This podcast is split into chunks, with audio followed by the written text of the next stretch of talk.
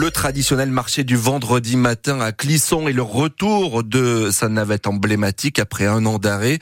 La mairie a décidé de relancer ce service public il y a un mois, une navette gratuite pour les usagers, un coût de 12 000 euros car même par an pour la mairie, mais qui permet de maintenir la vie sociale dans les hameaux isolés du vignoble, Colline Mollard. L'immense bus scolaire jaune fait son apparition. Après les collèges, il y a les maternelles primaires que je dépose. J'enchaîne avec la navette du marché. Fatia, la conductrice, connaît chaque passager. Là, on arrive au troisième arrêt et souvent, on a monsieur et madame. Bonjour, bonjour, Ah, je suis contente de vous voir. Le Sauzet, les filles avaient des rendez-vous. Ah Et même si la pluie en décourage certains. Viens pas De son jardin, Monique m'a dit qu'elle ne venait pas. Gilbert a sorti les vêtements de pluie, pas question de rater la navette. Ça nous évite euh, bah, de prendre la voiture, déjà, parce que pour euh, stationner en centre-ville, ce n'est pas évident. Et qui dit navette, dit copine du vendredi, comme Léon, sa femme, les appelle. Tu vas t'envoler Ça crée énormément de liens. Ça permet de connaître des personnes des autres villages aussi. C'est surtout l'une des seules sorties de Thérèse. Je conduis plus. J'ai pas la peine de faire le chemin à pied. C'est quand même très fatigant, glissant, hein, monter et descendre.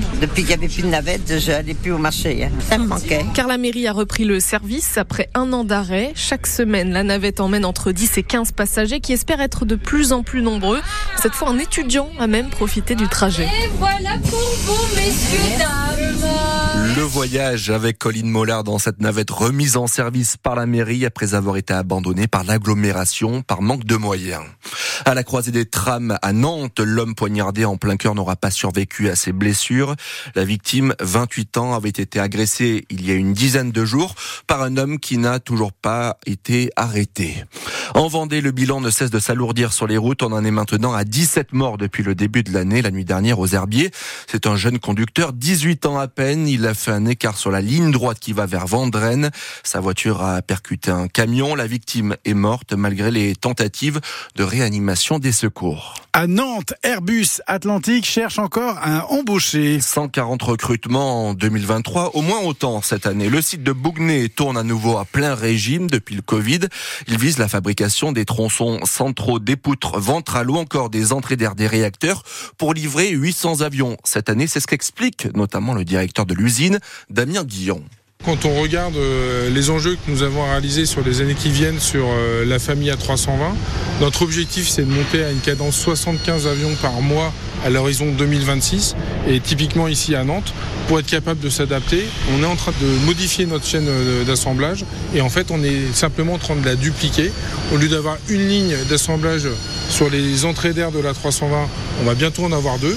Les travaux ont commencé. Donc ça veut aussi dire que nos clients les compagnies aériennes elles ont à nouveau confiance dans le marché, elles ont besoin d'avoir des avions, à la fois pour se développer, mais aussi pour répondre à leurs enjeux euh, économiques et à leurs enjeux aussi euh, environnementaux. Hein. Les nouveaux avions, euh, bah, ils consomment moins de kérosène, donc ils ont aussi un impact moindre en empreinte carbone, donc ça fait aussi partie des enjeux pour l'ensemble du secteur. Et sur francebleu.fr, sur notre site internet, on vous fait visiter le site nantais d'Airbus Atlantique, très rarement ouvert au public. Ça recrute aussi chez les pompiers. Il y a 100 postes à pourvoir d'ici 5 ans, Loire-Atlantique.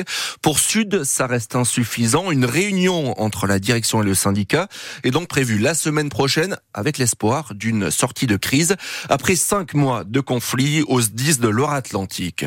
À Paris, une action coup de poing et des interpellations à ce matin. Les agriculteurs de la coordination rurale ont débarqué en tracteur autour de l'Arc de Triomphe en pleine heure de pointe. Ils ont déposé notamment des bottes de foin et bloqué la circulation. Résultat, 66 interpellations.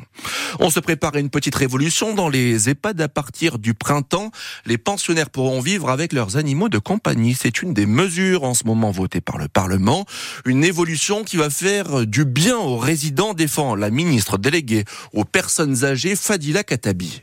Elles pourront désormais amener avec elles, quand elles se rendent en EHPAD, leur animal de compagnie, le petit chat, le, le chien ou même le canari. Le gouvernement est favorable, tout comme d'ailleurs le sont également les Français, les directeurs d'EHPAD, la Fondation 30 millions d'amis. Ça nous semble effectivement aller dans le bon sens. C'est une très belle avancée que je salue. Et donc, bien sûr, je soutiens cette mesure qui me semble tout à fait pertinente. Ce droit nouveau euh, s'imposera également aux EHPAD privés c'est extrêmement important de ne pas euh, différencier euh, les citoyens selon leur lieu de résidence.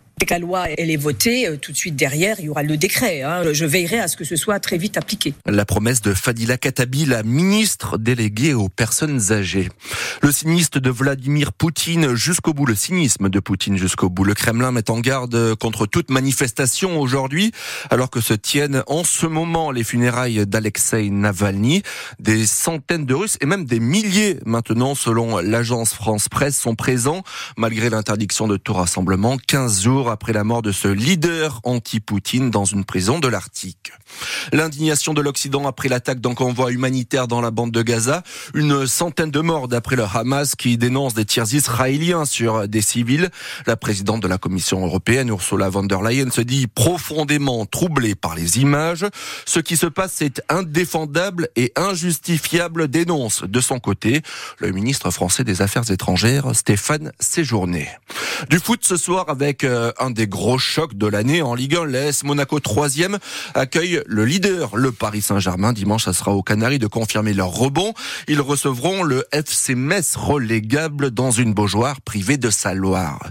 En bas, le HBC Nantes n'a pas le droit à l'erreur. Une semaine après son nul contre Chartres, il accueille la Lanterne Rouge Dijon à 20h30. Dans le même temps, à partir de 20h, le Nantes et Métropole affronte le Paris volé à la Trocardière pour confirmer sa deuxième place du championnat.